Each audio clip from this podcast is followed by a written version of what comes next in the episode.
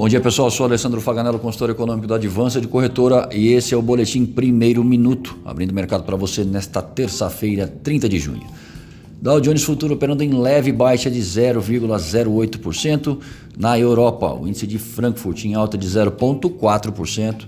E na Ásia, o índice CSI 300 da China encerrou em alta de 1,32%.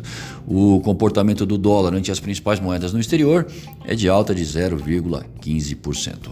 Nos Estados Unidos, após dizer ontem que as perspectivas para a maior economia do mundo são extraordinariamente incertas, Jerome Powell, presidente do Banco Central americano, reaparece em depoimento na Câmara a partir das 13h30, acompanhado do secretário do Tesouro em audiência a ser monitorada.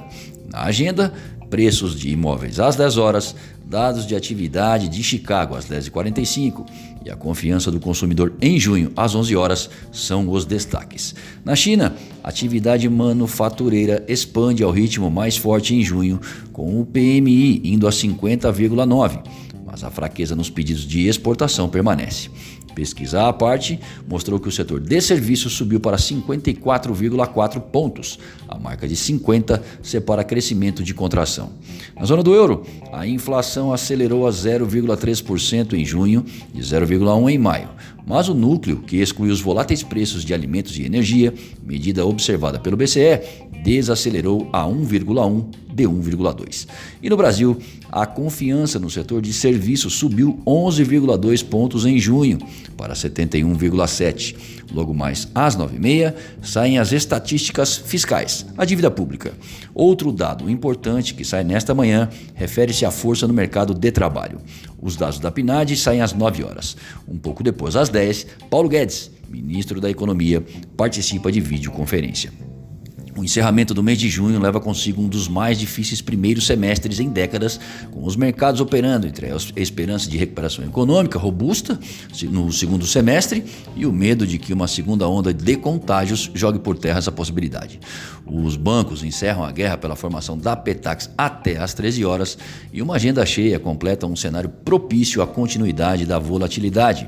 A sinalização para a abertura do dólar no início dos negócios é de alta. Já graficamente, Guaciro Filho, nosso consultor técnico, faz as seguintes observações. Para o dólar.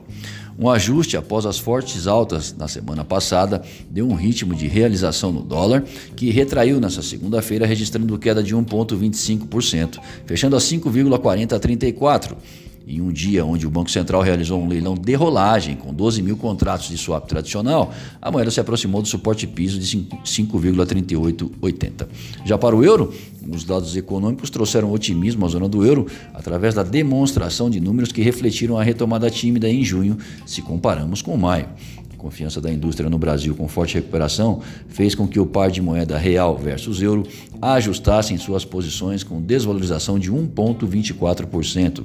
O euro encerrou suas atividades nesta segunda-feira, sendo cotado a 6,0732 e tendo como seu principal suporte piso a taxa de 6,01. Desejamos bons negócios e fiquem atentos ao boletim segunda hora às 13h30.